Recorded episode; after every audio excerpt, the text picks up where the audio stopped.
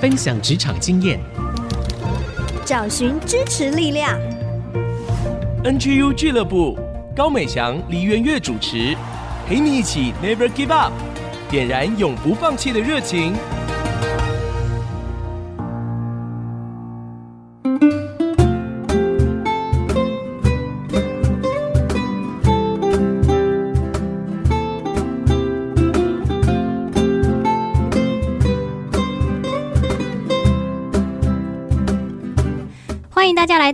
C 之音 FM 九七点五竹科广播，您现在收听的节目是 NGU 俱乐部。我们的节目是每个礼拜一晚上七点到八点首播，每个礼拜日中午的十一点到十二点重播。如果呢你喜欢我们的节目，也可以上 Facebook 或 IG 到我们的粉丝页按赞。今天呢，为大家邀请到的是我的好闺蜜，她叫做唐伟。我们请唐伟跟大家打个招呼。嗨，各位线上听众朋友们，大家好。哎我跟唐伟啊一起读书有三年的时间，而且呢，我们也一起参加很多的营会啊，很多的活动，可以说是非常熟的关系啊。刚才忘了讲，我们还一起出国，没错，对，只是现在不能出国，我们还一起出国，一起泡汤，一起做了很多的事情啊。哎，今天为什么邀请到唐伟呢？因为呢，他目前啊，人生正在一个打逗号的状态，但是呢，这个我们稍晚一点再说。按照我们的节目惯例呢。要先请唐伟来分享一下自己在工作的时候遇过一些什么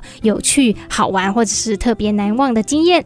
好，当然大家对于人生第一份工作应该印象最深刻，嗯，就像第一个男友一样。欸、不例外，我也是哦。那我觉得我很幸运，在我出社会之后的第一份工作，虽然我进入到是一个大家都可能觉得呃不是很喜欢的一个工作，我的工作是房贷电销。嗯，就是要打电话，没错，就是大家一接到，请问需要贷款吗？就会立刻挂掉的工作。对，就是，哎，我没有房子，哎，我没有车子哦，好，谢谢。没错，不过很有趣的是。在进到银行的里面，我遇到的主管人非常的好哦。嗯，他是一个很会教导底下的人，然后很会善待他们，所以我觉得在那里工作非常的开心。还有一个更开心、更有趣的就是我们那个 team 啊，大概才十个人左右。嗯，不过呢，加我总共有四个人，我们是高中同班同学哦。怎么办到的啊？这是老鼠会吗？一个拉一个。啊，基本上是哎，反正大家一毕业就一起去做这个工作。对，在里面也是一个同学开始哦，然后真的是这样子，嗯、一个问一个要不要进来试试看。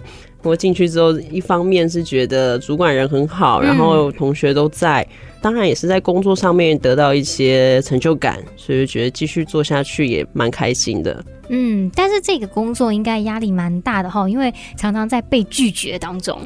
没错，很常遇到就是一接起电话，大家就是哦，不需要挂掉。不过呢，因为我们做的是房贷类型的，如果有房子的人或是他们正有这个需要的人，他们难免还是会听一下啦，嗯嗯，嗯，去注意一下，哎，你们的优惠如何啊？有什么方案呢？啊？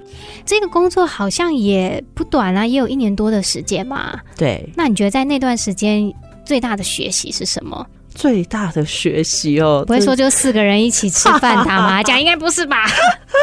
当然没有啊。嗯，最大的学习，我觉得就是怎么样可以哇，有智慧的去面对不同的客户哦，因为人真的百百种嘛。对，有些顾客人很好，那有些顾客异常的刁难哦。嗯，那有的时候也会接到的一个 case，你觉得哇，他应该。百分之八十没有百分之八十，搞不好不会成哦，不会成。对，可是没想到哇，就签了。嗯，就也是有的，也让我学习到，哎、欸，其实我们在面对到任何事情的时候，不要预设立场哦。嗯嗯嗯，有时候我们自己会预设很多立场啊，他这个看起来过的机会不大啊，然后他的手续办起来有点麻烦啊，他应该可能会说不要，就没想到一步一步的，哎、欸。就办完了，哎、欸，但是我觉得对于初出茅庐的年轻人来讲，这个工作算是蛮有磨练性的。对，嗯，那我也想要请教你啊，因为之前你是念餐饮管理的。然后也实习过在台湾高铁，后来又进入了银行业。可是最后呢，你又做了一个好像跟这些完全不相关的工作，是在陪伴青少年。那你是怎么一步一步找到自己热情喜欢做的事情呢？哦，这个说来也是蛮有趣的啦。我还以为你要说说来话长，不好意思哦，没有那么多时间。好啦，有趣点是什么？有趣的点就是，其实我像现在很多的年轻人一样，我大学毕业的时候，我其实不太知道我自己要做什么。对，就是对未来蛮恐惧的。其实这很正常啦。嗯，现在想起来就觉得，哦，对啊，这是一个很正常的过程。不过想到当下，还是非常大的一个压力跟担心哦。不过也就是在这么大的一个呃压力、恐惧跟面对未来的这种。未知的情况下呢，我在大四的时候，我找到了信仰。是，因为我们的信仰其实有一部分是我们礼拜天必须要去教会啊。对，所以呢，在我大四的时候，我找到信仰的时候，我就想说，哇，那我第一个知道我不要选择的就是做服务业。嗯，因为服务业六日可能要上班，没错，就是 一定要轮班呐、啊。你不可能说跟你的主管说，我每一个月我的礼拜天你都不要排我班，那你就不用来了。没错，别的同事也会觉得为什么他可以这样子？对，可想而知。所以我第一个删除的，居然就是我在四年当中学的一个本业服务业哦。嗯那你胆子也是蛮大的，好像也是哦。某一方面也是服务业，可能刚好我在那一年实习当中，我做的工作是需要轮班啦。那早晚轮班的话，其实也知道非常的不容易哦。其实身体也会有蛮大的一个伤害跟负担。加深了我很确定，可能我毕业之后可能不会这么轻易的，就是选择这样子，可能饭店啊、餐饮啊、餐厅这样需要轮班、需要早晚班的这样的工作。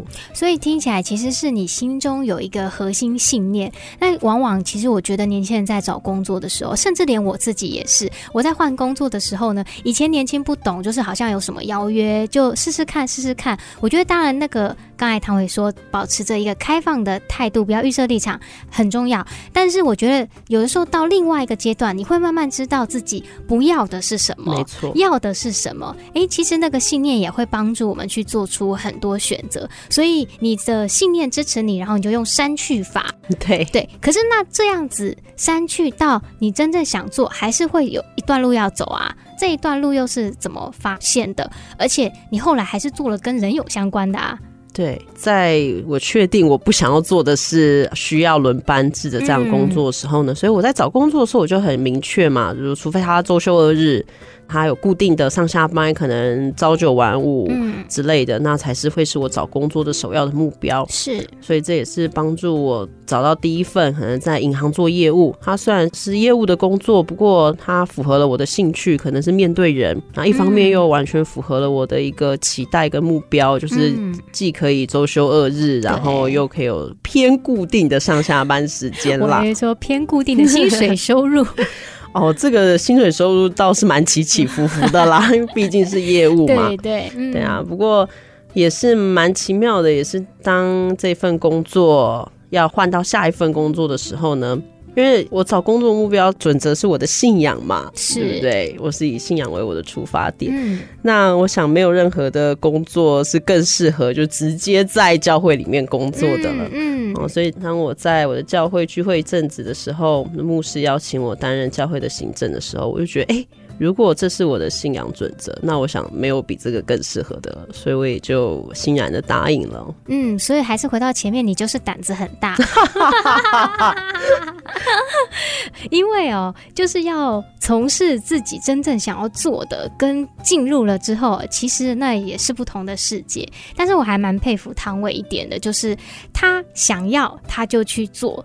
然后他不想要，他也可以勇敢的断舍离。哎，有的时候啊，人常常在那个摇摆当中啊，其实就花了很多的时间，浪费掉很多的精力。可是唐伟他胆大勇敢，我要做什么就做什么，不做什么就不做什么。那我觉得这一点倒是你还蛮有特色的地方。那关于唐伟，他进入了他觉得可以说是梦寐以求的工作，至少是他的理想、他的信仰准则的工作之后呢，又发生一些什么有趣好玩的事情？我们就休息一下，下一段再请他来跟大家分享喽。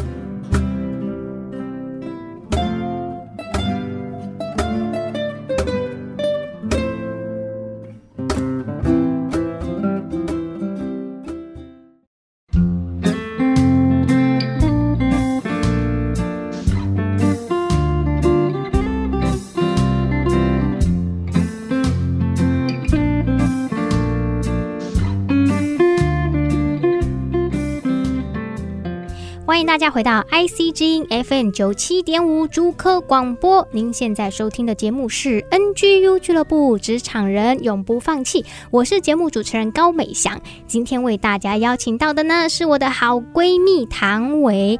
哎呀，我们两个感情深厚，一起读书，一起出国，一起泡汤，关系非常的好。今天呢，她来跟我们分享她的一些职场历程故事，特别是她心境上面的一些转变。前面提到哦，她本来。是从餐饮毕业之后做了银行业，发现他自己对人有兴趣，然后也在信仰当中呢，他就慢慢的为他的职业选择做出了一些排序跟删除，然后他就进入到他心中最期待的，在教会里面工作，就担任行政。那我想要请教唐伟啊，真的进入到你每天啊最想要、最期待的地方之后，感觉怎么样呢？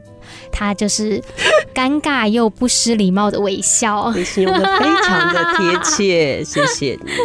嗯，实话来讲，应该也不容易哈。对，非常的不容易。嗯，我觉得当你的理想跟现实当中结合在一起的时候，没错，你就知道那个差距有多大。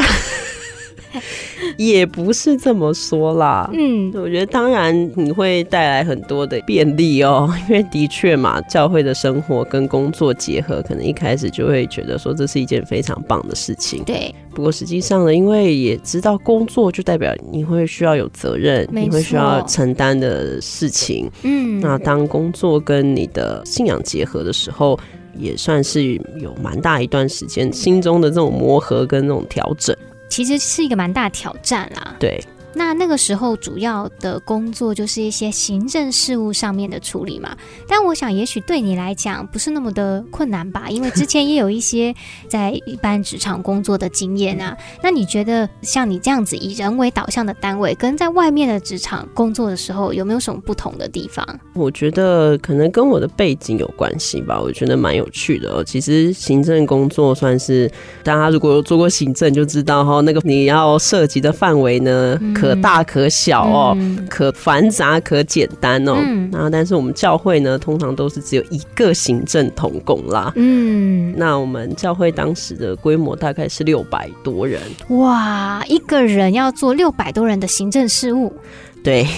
吓死了哎！所以就知道那个范围呢，那个宽广跟复杂的程度哦。因为我自己的背景，可能我高中我是念新竹高商，是商业类的这样的背景，可能对钱啊，对一些账啊，不是说非常的陌生啦。嗯，然后加上可能大学又是念服务类的，所以可能在跟人的应对上面。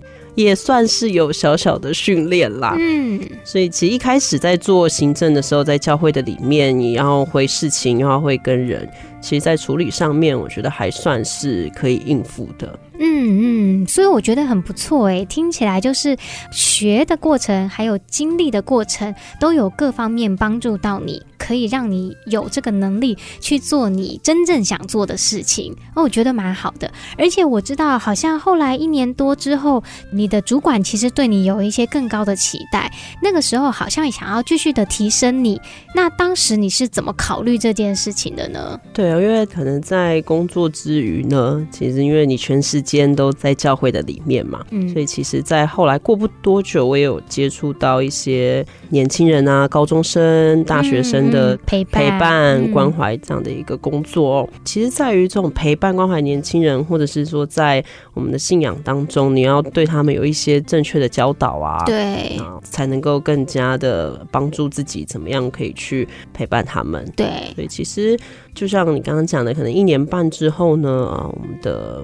牧师对我也有这样的一个期待跟计划，希望我可以去进修，嗯，因为大概是三年的时间啦。哇，就是要再去读一个硕士了。对，那这个硕士呢，其实又鼓励我去念的就是教育部的，教育部的顾名思义就是要写论文的意思，是一个认真的，不是随便什么野鸡的机构，是要你认认真真从头学起。对，这是一个我觉得蛮不容易，因为职场人他一定会遇到一个要不要去进修这样的关键。那当时你的考虑是什么呢？当时其实蛮大的一个挣扎哦，跟我还以为又跟之前一样，哎，就放胆去做了吧，没有那么的潇洒啦。其实还是蛮多的挣扎，因为三年内说长不长，说短也不短，其实不短。对啊，嗯、特别是你工作了一阵子之后，然后你有三年的时间，不管是在收入，在你的心态上面，你都要去做一个重新的调整哦。对，那你是怎么评估你自己？然后后来。你就选择去了吗？我觉得我的人生好像很多都是选择题跟删去法哦。嗯，如果当下我可能面对到的是两个选择，一个是可能继续做行政职的工作，那行政职其实要做的比较多的是事情，对，可能人是其次，嗯，那但是对于说陪伴青少年，然后去进修，其实比较多是为了人，在陪伴关怀人是比较为重的，嗯。那我觉得很有趣，当这样子很清楚的两个选择摆在眼前的时候，我又发挥了我三去法的一个功能哦，嗯、我就把可能对于这两个比较起来呢，我还是更对可能大学生对年轻人他们在这一段可能比较不容易的时候，比较多问题。比较多挑战的时候，其实我是很有那样的热情，我很想要去陪伴他们走这样的一段过程，嗯、可以有机会去帮助他们。嗯，所以其实是心里面那个心之所向，你的愿意的心带领你，不管要付代价，可能要花三年的时间，但是当选择在你面前的时候，问问自己的心，问问自己真正想要做的，其实那个路就会很明确了。没错。那你花了三年的时间，后来也回到教会里面继续陪伴。这些年轻人，我想你对年轻人应该有蛮多的观察跟了解哦。那你觉得哦，现在的年轻人他们有什么样的特质？然后这些年轻人如果要进入职场的话呢，你会给予他们什么样的建议、鼓励，或是他们有什么优点呢？我觉得现在的年轻人哦，可能跟我们那个时代真的是差别蛮大的。哎，我们都过三十了啦，十年是换一代了。对，我觉得他们现在呢，可能在上一辈的人来说，可能他们不会觉得是优点。不过，其实这恰恰是现在年轻人的一个优点哦。嗯，我觉得他们的弹性是非常大的。嗯嗯，他们有更多勇于挑战。然后勇于追求自己的兴趣，然后自己梦想的这样的一个动力，嗯、是他们也比较多的这样的一个机会可以去尝试。所以现在很多年轻人他们就会出来创业啊，嗯、然后去做 YouTuber 啊，然后找到自己想做的事情，嗯、然后让兴趣跟他的工作，然后跟他的生，生对生活，然后跟他的经济是可以做这样子。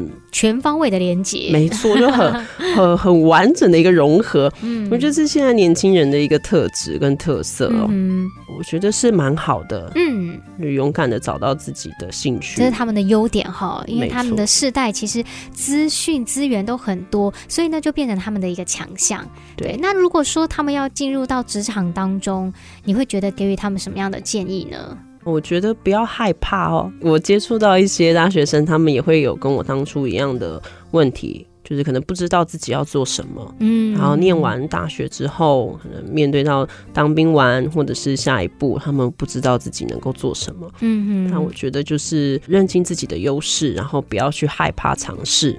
对，因为工作其实，哦，我常常这样子跟他们分享，就是。当你不知道自己要做什么的时候，我觉得不用害怕，因为我们工作最少三十年起跳啊，对不对？二十五到三十年，我们一生工作的日子很长。那他们现在年轻，其实我觉得就勇敢的做年轻人，嗯，去尝试，去找到自己的兴趣，嗯哼嗯哼，不要害怕。所以唐薇姐啊，跟大家说，你是年轻人，你就勇敢的做年轻人该做的事情，不要害怕去尝试。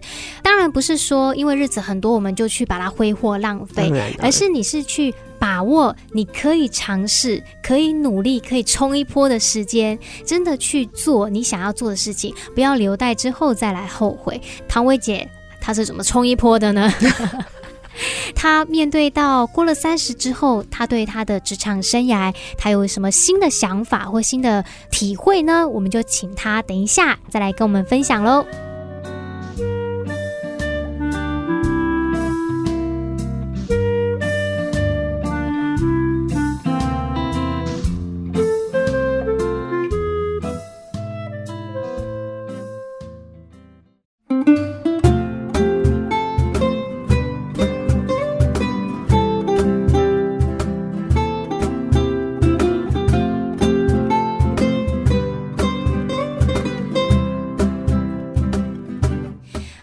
回到 IC 之音 FM 九七点五竹科广播，全球华人都在收听的节目 NGU 俱乐部，我是主持人美翔。今天呢，为大家邀请到的是我的好闺蜜唐伟。唐伟跟我们分享了她如何寻找自己喜爱的工作的过程，以及当她进入了她真的热情所在的地方，她如何又一步一步的被提升起来，以及她花了很多时间陪伴的大学生、关怀的大学生，她。对这些年轻人要进入职场有哪一些鼓励？那我现在又要再转回到他自己身上喽。前面其实他有讲到说，在选择上面常常会出现两个分岔路。我知道呢，目前呢，他也在一个分岔路上。前面我们最最一开始有说到，他的人生在打一个逗号。这逗号是什么意思呢？就是他现在正在暂停一下。目前呢，他是在一个留职停薪当中。但我觉得他很勇敢，他也愿意到节目中来跟我们的听众分享他的心路历程。我觉得这也是一个让我们大家可以从这当中来去省思自己的机会。我就想请问唐伟喽，你是怎么样发觉到你的人生这个阶段需要停顿一下，有一个逗号呢？首先要分享这个件事情，其实真的是蛮需要勇气的哦。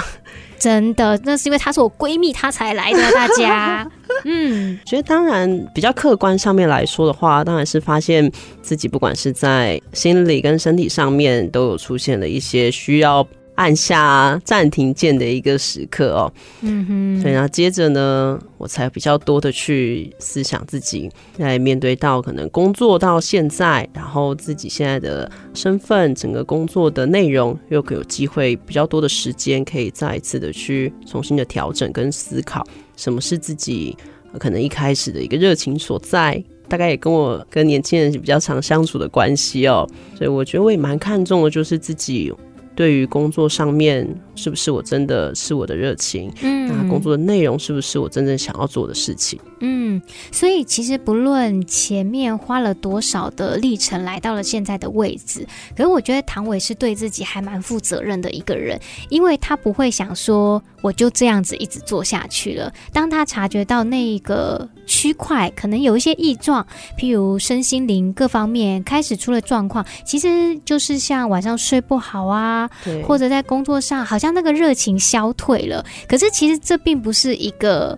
应该要被画上错误的一个价值观，而我反而觉得说是很好的一个检核点。没错，对，所以当唐伟发觉到自己有这样的情况出现的时候，他不是死撑，不是硬撑下去，而是去思考自己对这个工作的热情是不是应该要再校正一下了。谢谢你帮我说的这么好啊，当然也是有死撑一阵子啦。好啦，死撑也是过程啦。但我觉得每个人还是多少都会遇到这样的时刻。那有的时候，也许我们就选择一种很简单的方式，譬如就从这个工作当中离职，换下一个工作。对。可是对唐伟来讲，这不是换下一个工作的问题，而是他要怎么面对他自己对于这个工作的热情跟期待。对，我觉得对于我来说，可能我现在在面对就是当初我选择这份工作的时候啊，是我的热情嘛，嗯，因着热情，所以我去进修，然后我选择了这样的一个身份跟工作，嗯，那可能面对到现在这个时刻，那我也再重新的检视我现在的整个的工作的内容。那我现在在做的事情，我必须要负的一些责任，跟我真正想要做的，和我内心当中的这样的一个梦想热情，是不是一致的时候？那在这个阶段呢，我选择画上了一个逗号。嗯，的确，刚刚像美翔说的哦，如果当发现哎、欸，这个工作内容跟我的想法不一样的时候，或许是很多人都比较简单的会做出一个呃决定，就是那我就换一个工作，嗯、我就可能离职啊，嗯、或是跟我的主管分享看看。那如果没有办法的话，那我们就有别的考量。但对我而言，我觉得当我们真正知道我们想要做的是什么，跟我们热情所在的时候，其实我相信。一个逗号其实是可以帮助自己，可以更加的去明白自己的热情，然后再去想我到底要怎么样可以去符合它，嗯，可以让我们的工作可以有比较好的一个调整。我觉得唐伟真的是很勇敢哦，因为说真的，打逗号是要比你投入梦想工作花的代价更大。要打逗号停下来这件事情呢，是付上更大的代价的事情。对，尤其是这件事情又是你真的想做，可是你又真的卡关的时候，其实我自己也有很类似这样子的经验呐、啊。嗯、而且说真的，有时候停下来，我们当然会期待说，我们把这件事情想得更清楚，离得更清楚，然后更去了解自己。但是有的时候。其实不然哦，没错。其实你还是会在一个迷惘跟混乱的状态里面。唐伟觉得呢？我觉得这是很真实的。嗯，当面对到这样情况的时候，我相信大家一定都会非常的迷惘，甚至开始自我怀疑。对，然后会有很多的情绪跟压力。嗯，但我也真的知道，在这个过程里面。好，我们必须要做的就是去面对它。嗯嗯。那如果选择面对它的话，我觉得就不在乎大家觉得对或错的事情了。可能会觉得说，哎，你如果要面对它的话，你应该选择，那你继续的去工作啊，然后继续的去调整。那我觉得或许也有不同的做法，就是当我们要认真的去面对到这些情绪，面对到这些的过程的时候，其实打一个逗号，让自己可以暂缓下来。然后真正的去处理好自己，然后再出发。我觉得或许这是一个更不一样，但是更好的一个选择。嗯，其实哦，唐伟他现在自己在这个阶段里面，然后他也愿意来分享。我知道很多时候。内在的声音很多，外在的声音也很多。对，大家会告诉你你应该怎么做，你的心里也会有很多的，甚至有时候像控诉一样的在告诉你，这不是你喜欢的事情吗？这不是你要做的事情吗？但是在这么这么多的声音不断的在要求你，在向你发出呼喊的时候，真的。你停下来，我觉得是一个上上之选，但是不要害怕啦，还是回到，我觉得不要害怕。其实从二十几岁工作到三十几岁，真的是会需要一个检视。我自己也是这样子，在一年前做了一个很大的停顿，然后再重新回到广播的领域当中。所以哦，真的是心中也很有感触，也想要鼓励正在这样子的困境困难当中，我们说的听众朋友，我们 NGU。俱乐部的好朋友，不要害怕，可以很诚实的来面对这段时间，给自己一个最大的勇气，就是停顿下来。那我最后想要请问唐伟喽，我们 NGU 俱乐部就是 Never Give Up，永不放弃。诶，也许从世人的眼光来觉得你现在不就在放弃吗？对，但是我知道我们的心里不是。那你觉得职场人永不放弃的精神是什么呢？觉得永不放弃的就是。不要害怕做出跟这个大环境不一样的一个选择。嗯，不要害怕，好像按下暂停键，或是在你的人生当中按下了一个逗号键，反倒是在这个过程当中，我们知道有的时候一个好看的戏剧，当它有一段留白的时候，那正是最能打动人心的时候。那有的时候，一幅画，你反倒是让它留一点空间的时候，它才是最让人家觉得漂亮、值得欣赏的一个地方。所以，其实我们的人生也是这样。所以我鼓励每一个职场人，就是在你追逐你的人生理想、你的抱负、你的梦想的时候，有的时候我们必须面对到这个暂停键。永不放弃，就是允许自己有暂停的时间跟空间。有时候回过头来，你想想，你人生的这一幅作品，不论是一个戏剧还是一个画作，会因为那个暂停而产生更多的美好。唐伟最后要送给我们听众朋友一首歌，是什么呢？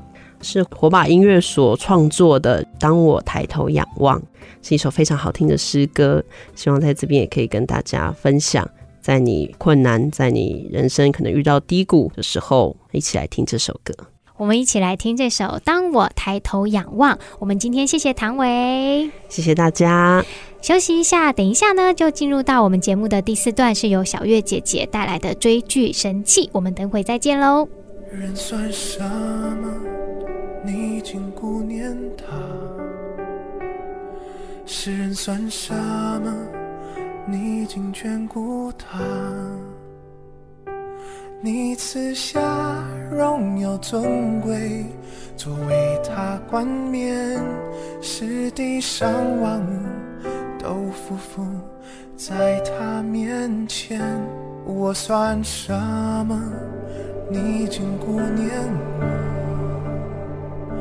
我，我没做什么，你却垂怜我。当我未出生以前，你已先爱我，为了我打造专属的人生路。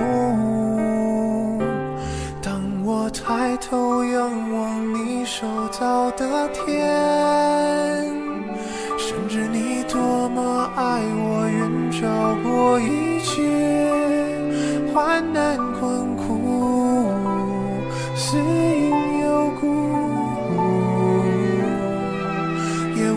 无法将我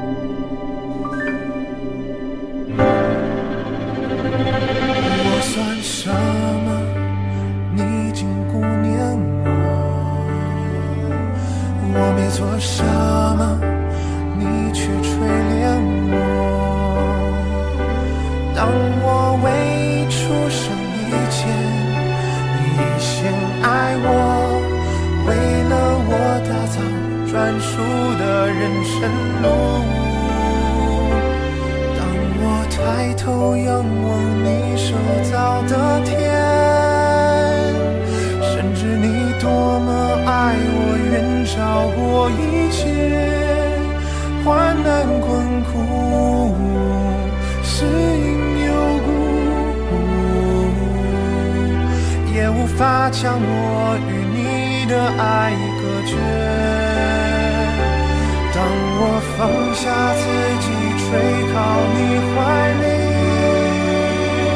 我的灵雀跃欢欣，不停赞美你，耶稣基督，我的救主，你的宝血赎回了我的身。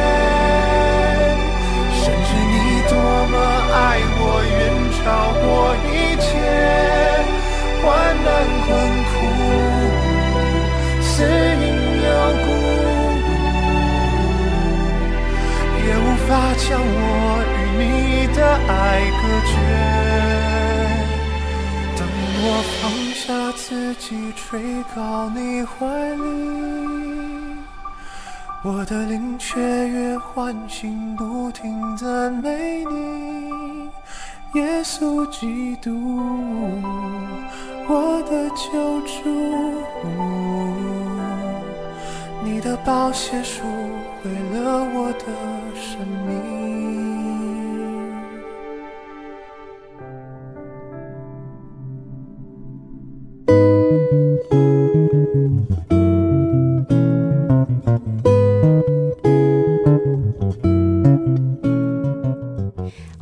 回到 IC 之音 FM 九七点五竹科广播，您现在收听的是职场人永不放弃的 NGU 俱乐部，我是主持人美翔，来到我们节目的第四段追剧神器单元，邀请到的呢是我们 NGU 俱乐部的貌美如花发起人小月姐姐，她也是我们新竹市联合关怀协会的执行长黎媛月。这个小翔姐姐说话 甜死人不偿命，然后我要跟大家说，要记得哦，看好。剧提升职场竞争力是今天要推的这个影集啊，我想很红很红啊。大家知道，一直排名第一名，全世界排名第一名好长一段时间，它叫《王冠》，是很多年轻人喜欢看，欸，应该吧？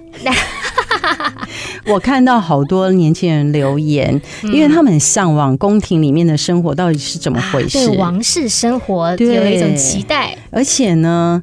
这个剧呢，他们当然就是参考很多史料写的，是。同时，他真的去说服伊丽莎白女王拿出她从小的日记出来，哇，可以这样哦。所以里面有很多他们的秘辛，真的耶。比如说，现在那个世界等了最久最久的那个王储，那个很倒霉，那个很可怜，到现在已经很老了，还在当王储，一直没有当国王。大家都知道我在说谁嘛？这个人他为什么有一个很悲惨的童年？嗯，就是他爸爸逼他去读一个铁血的学校。啊哈，然后他在那个学校一直都被霸凌。哎，你不能想象，他是全世界最大的皇宫，然后每个月的薪水是最高的，居然被霸凌到。很惨很惨，睡觉的时候那个雨水啊，把他的床都浸湿了，枕头都是湿的。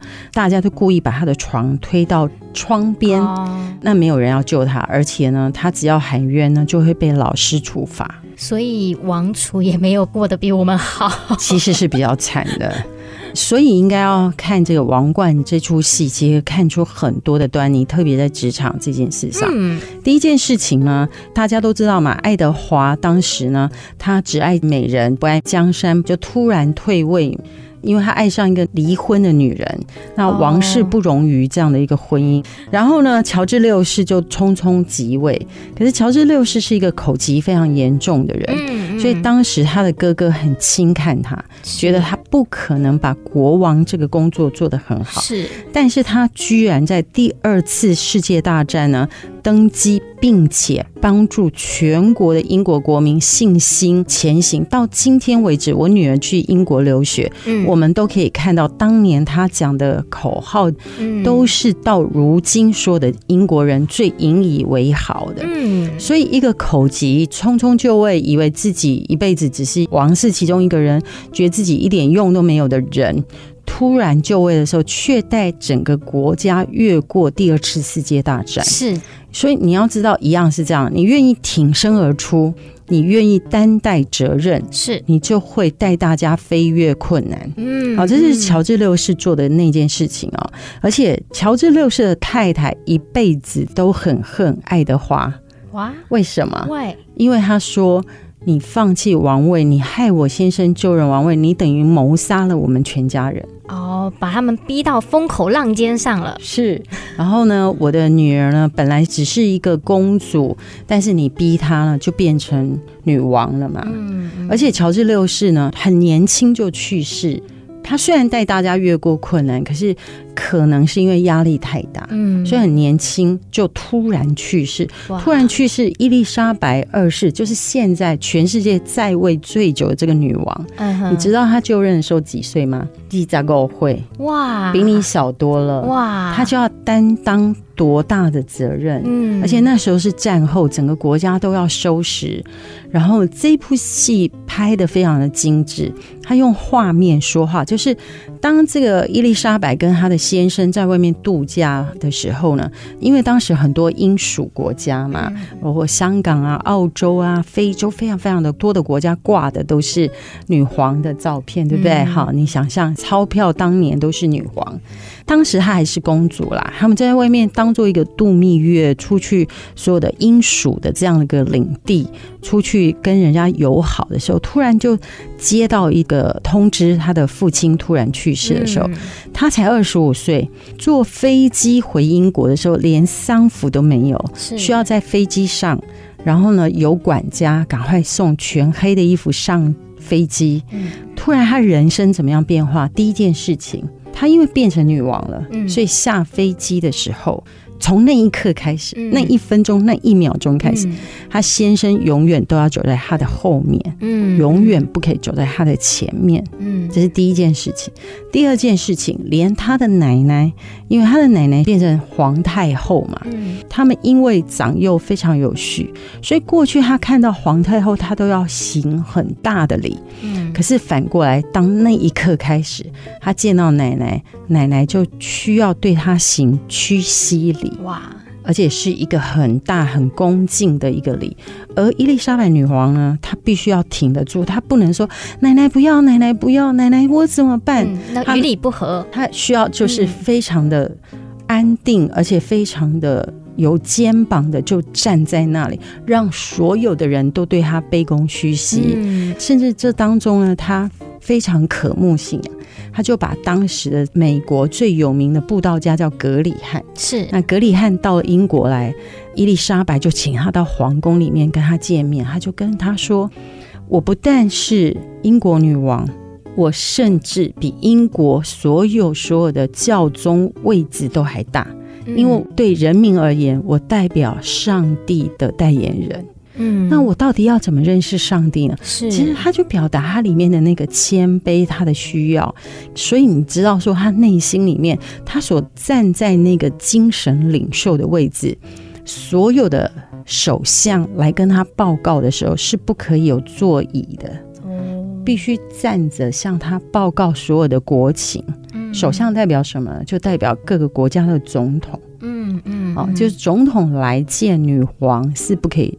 次坐的，嗯，是要站着。然后他才二十五岁，他才二十五岁，哇！然后你可以想象，当时其实旁边的人没有人相信他的。那个退位的爱德华还在国外公开在媒体嘲笑他。说他是没有用的，只是在那里是个傀儡一样，一个洋娃娃站在那里等等。这个史实真正播出来的时候呢，我觉得啦，我猜想这个皇室也想要为他们有一些事情证明。好，就证明当时没有办法解释的历史，比如说这个爱德华，当时大家都说他不爱江山，只爱美人。嗯，可是事实上呢，爱德华做非常多的动作，想要夺回他国王的宝座，包括他去连接希特勒，他跟希特勒非常友好，所以你去看这个影集，到后面有真实的照片。哇，就是当年爱德华跟希特勒在一起友好的照片。是，我要从这出戏，希望大家有个角度看一件事情，就是你看得懂看不懂你的职位后面带出来的意义。是，伊丽莎白被誉为直到如今。她不但是在位醉酒女王，她也是真的带领英国人冲破重重困难的人。是，是因为她非常看得懂她的角色，甚至她的亲戚、她的亲人来跟她说：“为了皇室的名誉，你现在应该去跟首相做什么？你现在应该施压什么？”她都说不，嗯，我们只是精神领袖，我不介入政治的决策。是，他非常知道自己的角色在哪里。嗯。所以他才能够带领他所有的百姓走。甚至很多时候，他被攻击的时候，他仍然低调过生活。大家都可以知道，他没有什么绯闻，他没有什么没有八卦，哎，对，他没有什么八卦。甚至他也并不常发言，好，除非很重要的事。那我觉得，因为他知道他的位分是什么，他知道自己是谁，他非常尊重自己的位分，并且从这个位分带出来的效益、带出来的祝福、带出来正面的力量是什么？这是我非常想要年轻人，大家都很向往王室生活，一定要好好去看这出戏。一方面有很多辛酸苦辣，很多不为人人所知的难处，可是，一方面也要明白，原来从这样的一个角色可以带出来的竞争力、影响力、正面的祝福是什么？非常非常的重要。她不是被动挨打的，每天漂漂亮亮，把自己打扮的很美，做一个女皇就好了。她是。带出一个祝福的态度跟视野，在看这些事情。她知道她是谁，我不敢说她都没有做错事，是公寓毁办嘛？谁知道呢？盖棺都不能论定。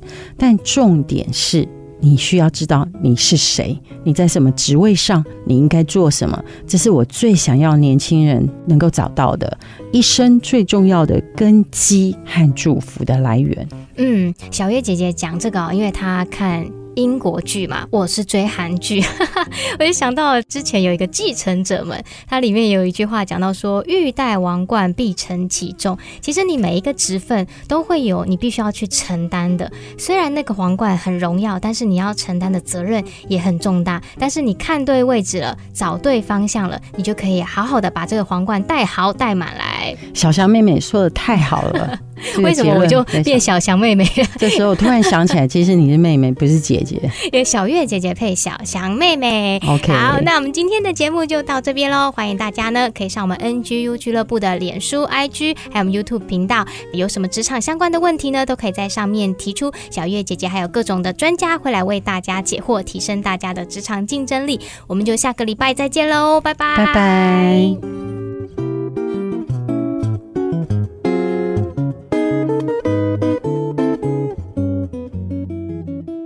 上 NGU 俱乐部由蒙利集团赞助播出。